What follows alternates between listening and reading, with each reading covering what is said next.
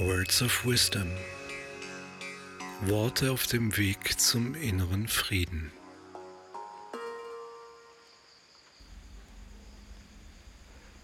Der Stand der Dinge.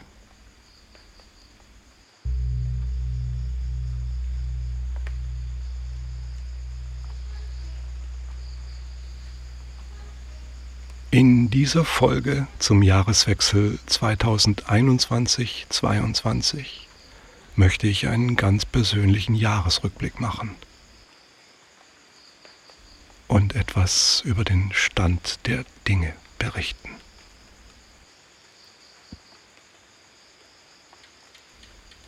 Gleich zu Beginn möchte ich mich bei den vielen Menschen bedanken, die mir dieses Jahr geschrieben haben. Ich durfte dadurch wieder einen sehr intensiven und berührenden Eindruck davon bekommen, was euch bewegt und in euren Köpfen und Herzen vorgeht. Es ist viel Verunsicherung in dieser Welt entstanden. Es ist erstaunlich, wie unterschiedlich die Perspektiven auf dieselben Dinge doch sein können. Das hat mir wieder eindrucksvoll gezeigt, wie viele Wirklichkeiten es gibt. Nämlich genauso viele, wie es Menschen gibt. Bevor ich die 365 Seiten des vergangenen Jahres geistig durchblättere, will ich ein paar sehr persönliche Gedanken vorwegschicken, um einen kleinen Einblick in mein Innenleben zu geben. Denn mein Innen hat in diesem Jahr vollkommen mein Außen bestimmt. Darüber werde ich gleich mehr erzählen.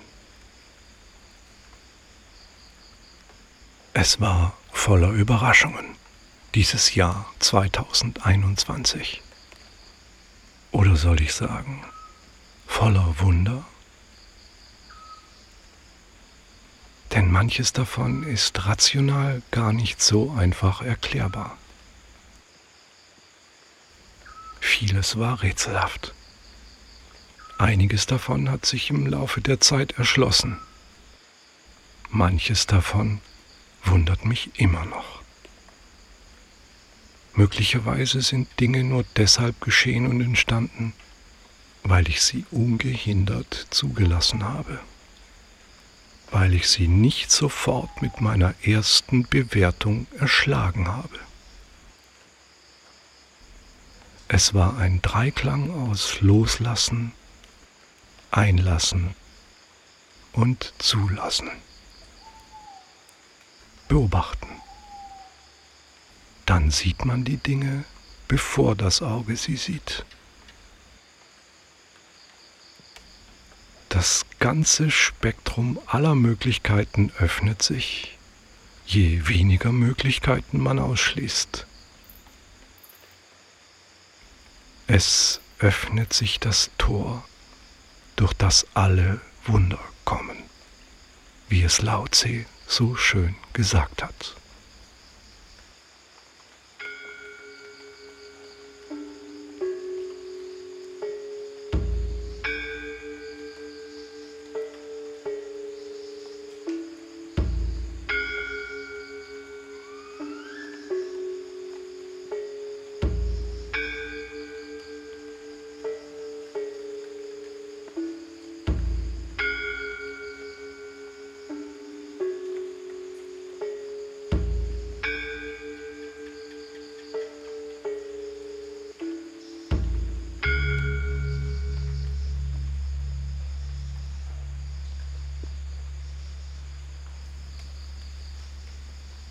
Ich habe in diesem Jahr keinen Plan verfolgt und konsequent all das gemacht, was mich angesprochen hat, was mir begegnet ist im Unerwarteten.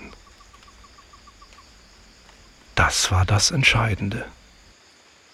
Frei sein von Erwartungen.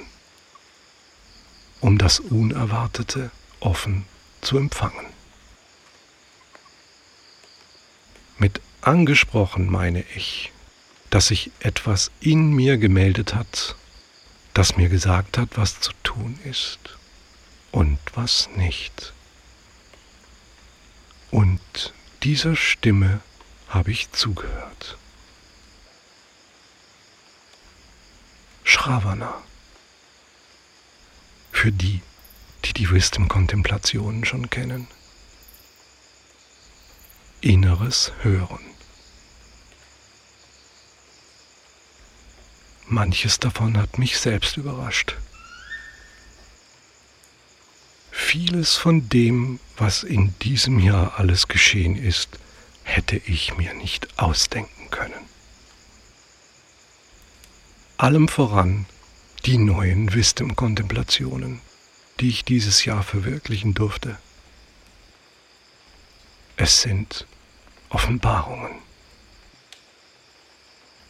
Ja, ich weiß, ein großes Wort. Aber sie wurden mir eingegeben in tiefer Versenkung. Anders kann ich es nicht beschreiben. Sie kamen woher auch immer. Und ich musste sie eigentlich nur aufschreiben. Es sind sehr klare Worte und sie öffnen geistige Türen. Es ist für mich Erfüllung ihnen Sprache und Klang zu geben, um sie im neuen Jahr zu veröffentlichen. Vieles hat sich in diesem Jahr noch weiter vertieft. In mir. Ich lebe hier im Padma-Tempel, voll und ganz im bewussten Selbstverständnis, Teil des Ganzen zu sein und aus der Sicht des Ganzen zu agieren. Davon rede ich nicht nur.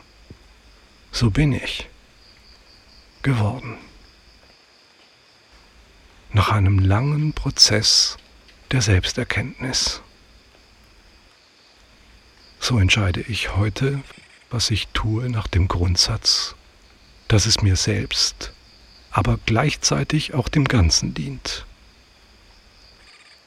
Nicht, weil ich ein guter Mensch sein will. So etwas kann nur ein Ego wollen. Ich diene dem Ganzen, weil ich das Ganze bin. Ich bin als Baum vom Wald nicht getrennt. Also tue ich alles, dass es mir und dem Wald gut geht. Und zwar in der Art und Weise, dem Tempo, dem Rhythmus, den meine Natur mir vorgibt und nicht mein Verlangen.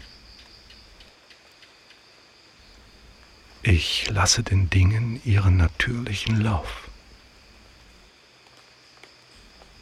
Den Reis kannst du erst ernten, wenn er reif ist. Sein Wachsen kannst du nicht beschleunigen, aber begünstigen, indem du das Feld regelmäßig bewässerst und die jungen Pflänzchen so gut es geht vor Schädlingen schützt. Das tue ich. Sehr konsequent. Tag für Tag. Aber wie funktioniert das in der Praxis?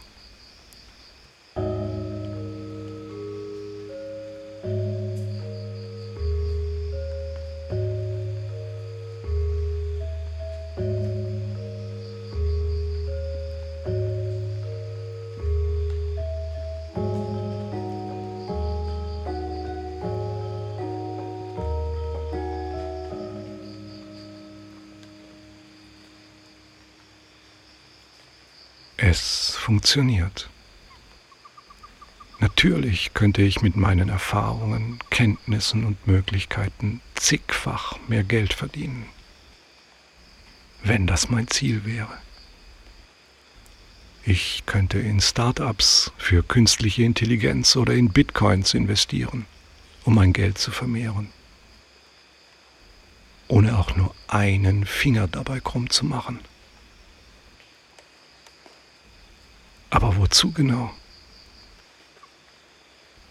Wem dient das? Wohin führt das? Welches Verlangen befriedige ich damit? Was fehlt mir genau? Welchen Mangel will ich beheben?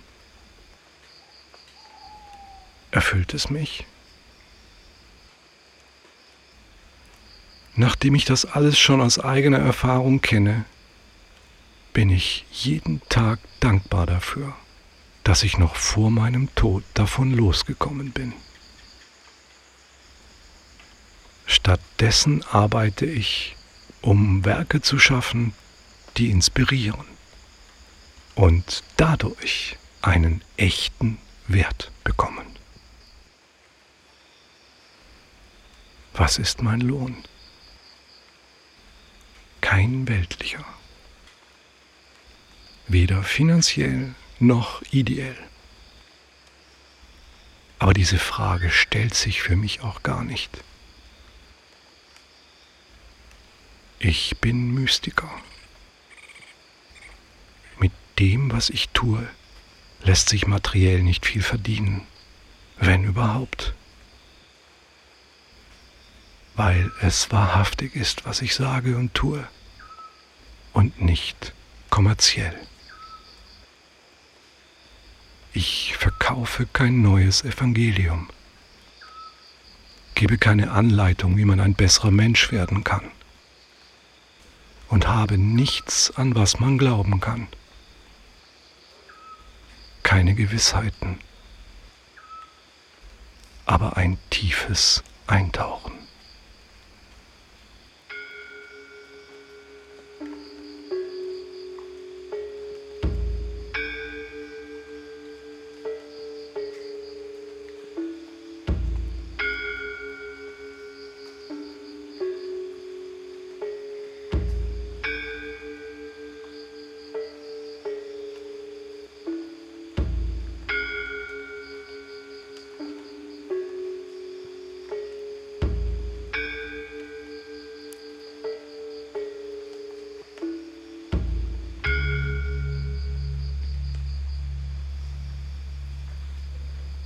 Ich mache meine Arbeit nicht, um zu gefallen. Diese Eitelkeiten habe ich überwunden. Und das macht mich unabhängig. Dies mit einem gewissen Abstand zu betrachten zeigt mir, wie sehr es gerade die Eitelkeiten sind, die uns Menschen glauben machen, wir müssten etwas Besonderes darstellen was wir natürlich in Wahrheit alle nicht sind. Für mich sind alle Lebewesen wertvoll, auch ohne dass sie dafür etwas Besonderes sein müssen. Wer anderen keinen Schaden zufügt, direkt oder auch indirekt, wie zum Beispiel durch einen unnötig großen ökologischen Fußabdruck, der uns allen schadet, oder auch nur durch schlechte Laune, mentale Umweltverschmutzung, die unsere Freude am Leben schmälert, der ist für mich schon besonders genug. Umso mehr freue ich mich natürlich über alle, die sich auf den Wisdom Way einlassen und mir über ihre Erfahrungen berichten.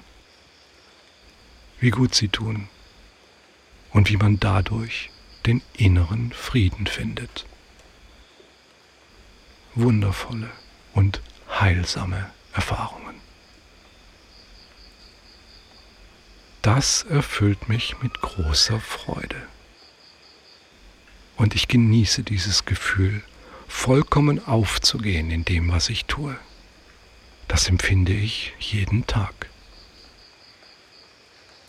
Ich muss nichts erreichen mich mit niemandem messen. Ich bin nicht im Wettbewerb, sondern in Verbindung mit Menschen. Ich mache mir selbst und anderen nichts vor. Ich bin begeistert von meiner Arbeit, bin dankbar für meine Möglichkeiten zu sein und zu wirken. Ja wirklich, ich schaue, höre und lese auch gerne selbst, was ich erschaffe. Denn es erinnert auch mich jeden Tag aufs Neue daran, stets bei mir zu bleiben und ganz da zu sein. Ganz gleich, was um mich herum geschieht. Ich kann es annehmen und konstruktiv damit umgehen. Derjenige, der Werkzeuge herstellt, ist auch dankbar dafür, sie selbst benutzen zu können.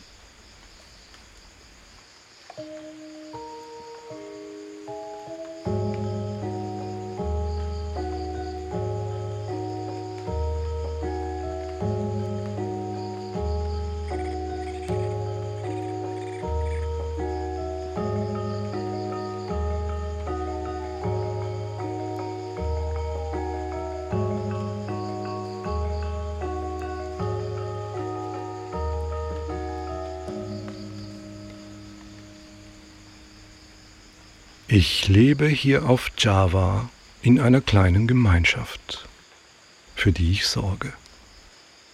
Ich verteile die Aufgaben und halte das tägliche Leben am Laufen. Für derzeit etwa 50 Menschen und ihre Familien dahinter. Da kommen einige zusammen, die alle direkt oder indirekt Teil eines gemeinsamen Schaffens in diesem Jahr waren. Und ich bin jedem Einzelnen von Herzen dafür dankbar, was er geleistet hat. Einer davon ist mein Assistent Asa, meine rechte Hand und mein ständiger Begleiter. Wir arbeiten an sechs Tagen die Woche zusammen an all den verschiedenen Projekten. Wir wagen viel Unbekanntes und lernen jeden Tag etwas Neues. Dabei haben wir stets gute Laune. Und das ist nach zwei Jahren ohne Unterbrechung, bei den vielen Herausforderungen, denen wir uns täglich stellen, wahrhaftig ein Segen der besonderen Art. Das zeigt mir, was möglich ist, wenn man sich bedingungslos und in Mitgefühl zugewandt ist und einen das, was man macht, wirklich erfüllt, weil man es mit jemand gemeinsam macht, dem es genauso geht. Das ist ein wirklich großes Geschenk. Danke, mein lieber Assa. Aber auch danke an diejenigen im Westen, die mir so selbstlos zugeneigt sind, dass das Zusammenarbeiten jeden Tag eine echte Freude ist. Danke, liebe Conny, liebe Marita, liebe Maria, liebe Yvonne, liebe Roswitha und lieber Christian. Ich habe durch mein Wisdom Aid Hilfsprogramm von 2020 eins gelernt. Selbst wenn Menschen in wirtschaftlicher Not sind, mach keine Geschenke, sondern gib ihnen Arbeit. Belohne sie für ihr Tun, für Engagement, für Kreativität, für Eigenverantwortung. Sonst wächst das Geschwür der Lethargie und schnell ist man ans Beschenktwerden gewöhnt und gar enttäuscht, wenn der Weihnachtsmann nicht jeden Tag wiederkommt. Natürlich musste ich zuerst dafür sorgen, dass die größte Not der ersten Monate beseitigt wird. das ist uns auch sehr gut gelungen. Möglich gemacht durch die großzügige Hilfe vieler Freunde, die uns selbstlos und bedingungslos unterstützt haben. Das werde ich nie vergessen. Solidarität zu spüren ist ein wundervolles Gefühl. Aber nach meinen guten Erfahrungen in diesem Jahr sehe ich ganz klar, dass das Beste, was man für Menschen in Not tun kann, nicht schenken, sondern beschäftigen ist. Ihnen eine Aufgabe geben.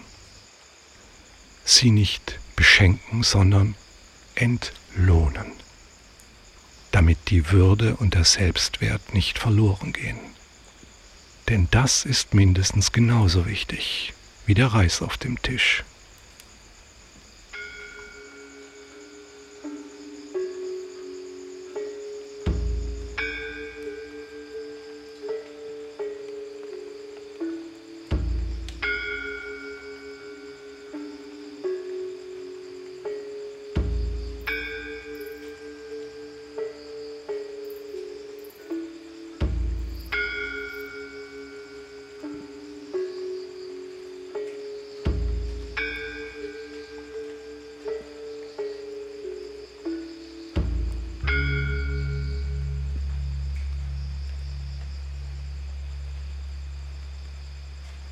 Heute will ich es verraten, was ich bisher noch niemandem erzählt habe. Ich baue mitten im Dschungel. Und so würde ich mein 2021 nennen. Das Jahr des Dschungels.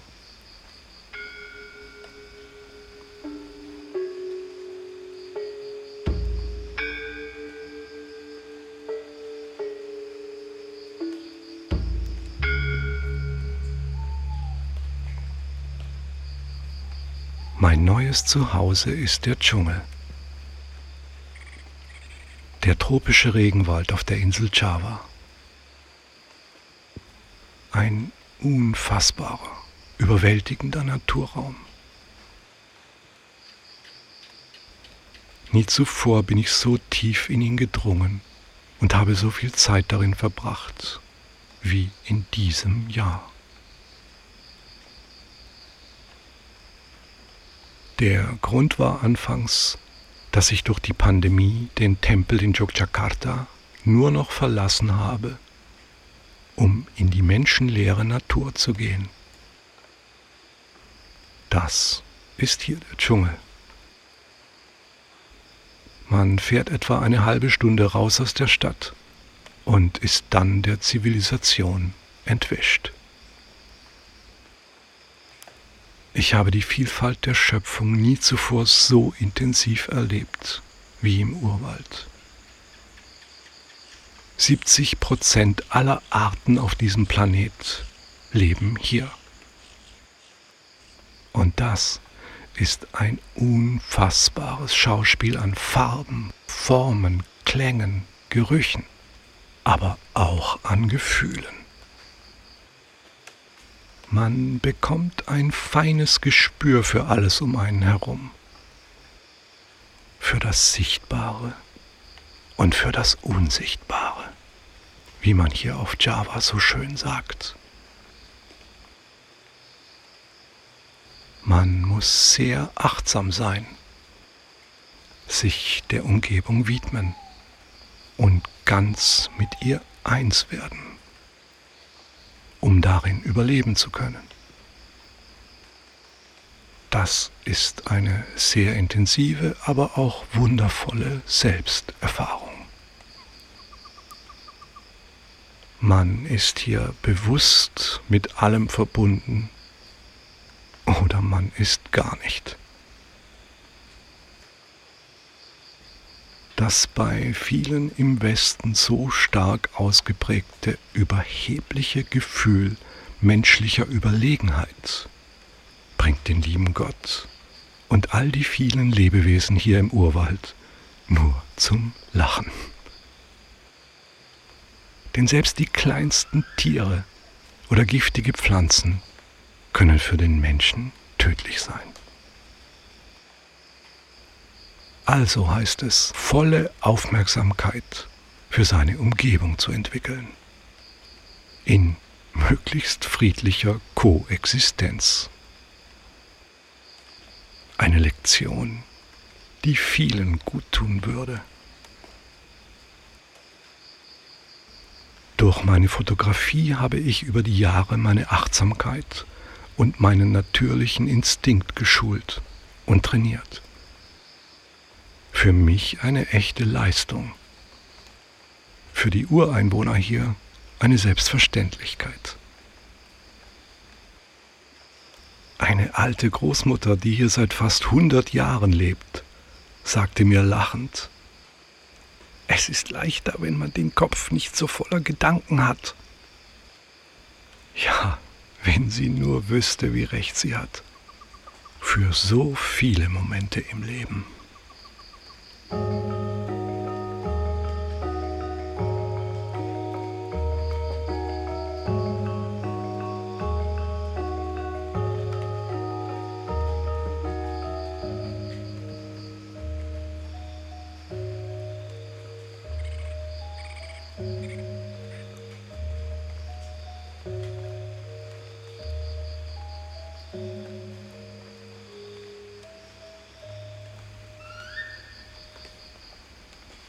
Zu Beginn des Jahres entdeckte ich bei meinen vielen Exkursionen einen kleinen Bachlauf, dem ich stromaufwärts gefolgt bin, bis zu seiner Quelle.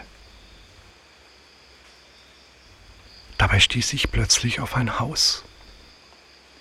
Ich traute meinen Augen kaum. An einer der schönsten Stellen, die ich bis dahin mitten im Dschungel sah.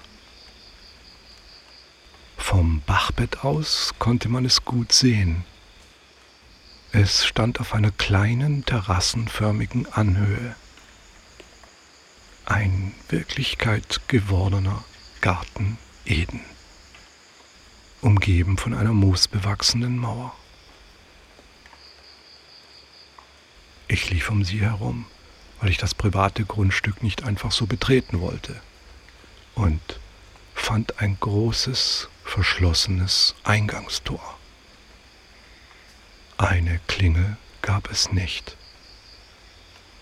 Ich klopfte und rüttelte leicht daran, aber es ging nicht auf.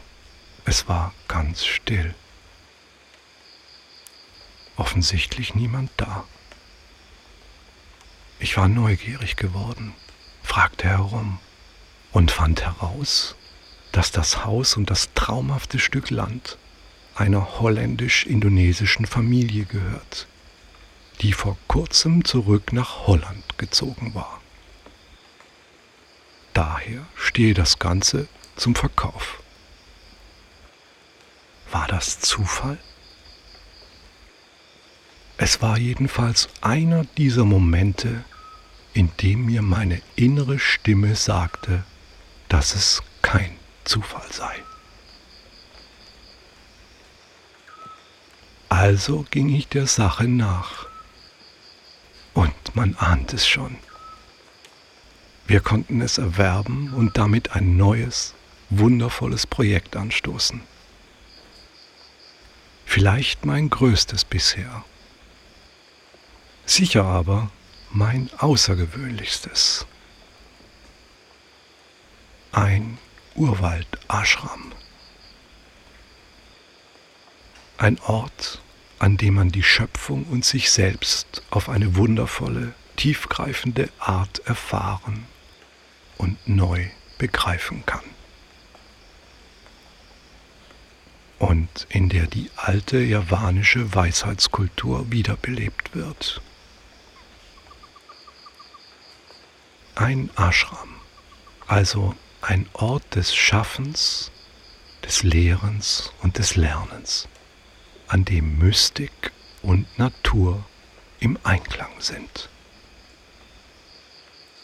Das habe ich in den Ashrams in Indien, in denen ich war, sehr vermisst. diesen für die Selbsterkenntnis so wichtigen Bezug zur Natur. Gewidmet meinem Vater, der mich kurz vor seinem Tod noch hier auf Java besuchte und es geliebt hat.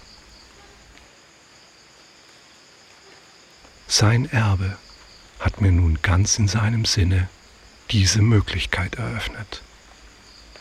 Mehr möchte ich heute darüber noch nicht sagen. Ich melde mich, wenn es soweit ist, versprochen. Aber es erklärt, mit was ich mich seit März hauptsächlich beschäftigt habe. Ein großes Abenteuer, so viel darf ich sagen. Aber nie zuvor hat mich ein Ort so magisch angezogen wie dieser.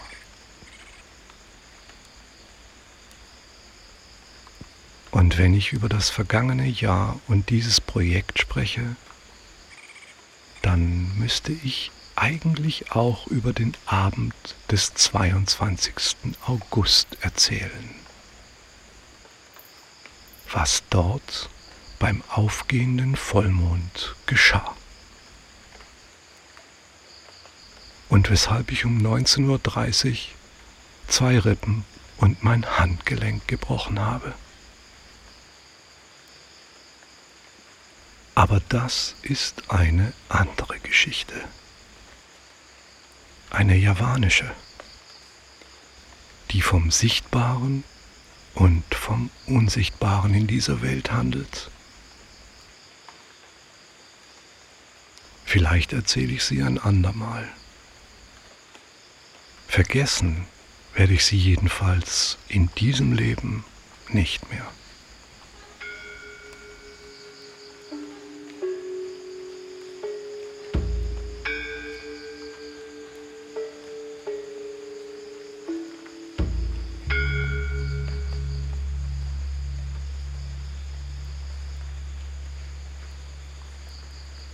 Der Bau wird mich also auch im Jahr 2022 beschäftigen. Ich verbringe dort jeden Tag ein paar Stunden, denn ich bin Architekt, Bauleiter und Problemlöser in einem. Was man braucht, um so etwas verwirklichen zu können, sind nicht nur sehr gute Nerven, viel Meditation und eine wirklich große Portion Geduld, sondern vor allem die hohe Kunst der Improvisation denn nichts funktioniert hier einfach so. Und seit November ist Regenzeit. Wahrhaftig erschwerte Bedingungen, so knöcheltief im Schlamm.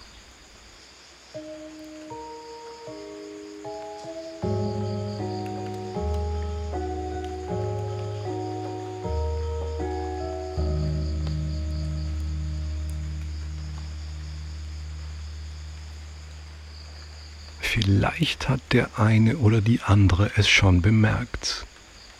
Das Wort Pandemie kam bisher nur in einem Nebensatz vor. Warum? Weil ich mich damit in diesem Jahr so gut wie gar nicht beschäftigt habe. Selbst als wir im Sommer eine wirklich heftige Welle hatten und die Krankenhäuser wegen Überfüllung geschlossen wurden, ging das Leben weiter war es im Jahr davor auch hier zu Beginn noch ein großes Drama, weil man ja noch nicht einschätzen konnte, wie bedrohlich oder nicht bedrohlich das Ganze ist, kehrte doch wieder diese unvergleichliche javanische Gelassenheit ein, die mittlerweile auch mich beseelt und die man nur verstehen kann, wenn man den feinen Unterschied zwischen Gelassenheit und Gleichgültigkeit erkennt. Das hat seine Wurzeln im Fundament der alten javanischen Weisheit, dass nicht die äußeren Umstände unser Inneres bestimmen, sondern unser Inneres das Äußere. Denn niemand anders als wir selbst erschaffen durch die Macht unserer unbeherrschten Gedanken unsere Welt und alles, was in unserem Leben geschieht.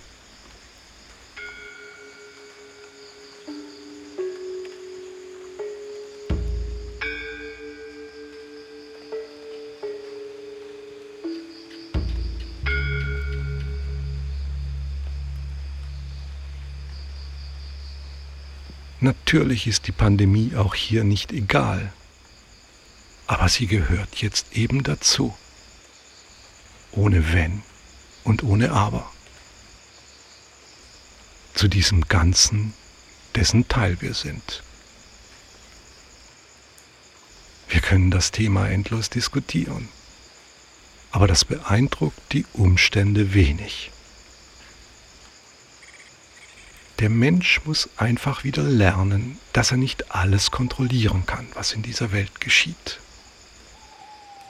sondern dass auch er sich anpassen muss, wie alle anderen Lebewesen auch. So tragen die Menschen hier allesamt Masken, aber das bringt niemand aus der Ruhe. Die Schulen waren jetzt über ein Jahr lang geschlossen und auch wir dürfen auf unbestimmte Zeit unsere geplante private Gamelan-Schule nicht eröffnen. Aber das Leben hat sich an die Umstände angepasst. Denn Not macht erfinderisch.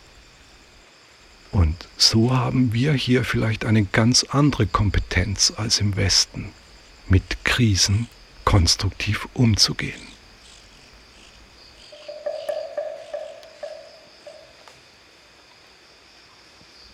Der Bambus neigt sich im Wind, aber er bricht nicht. Nach dem Sturm steht er wieder gerade. Er klagt nicht. Das macht ihn stark.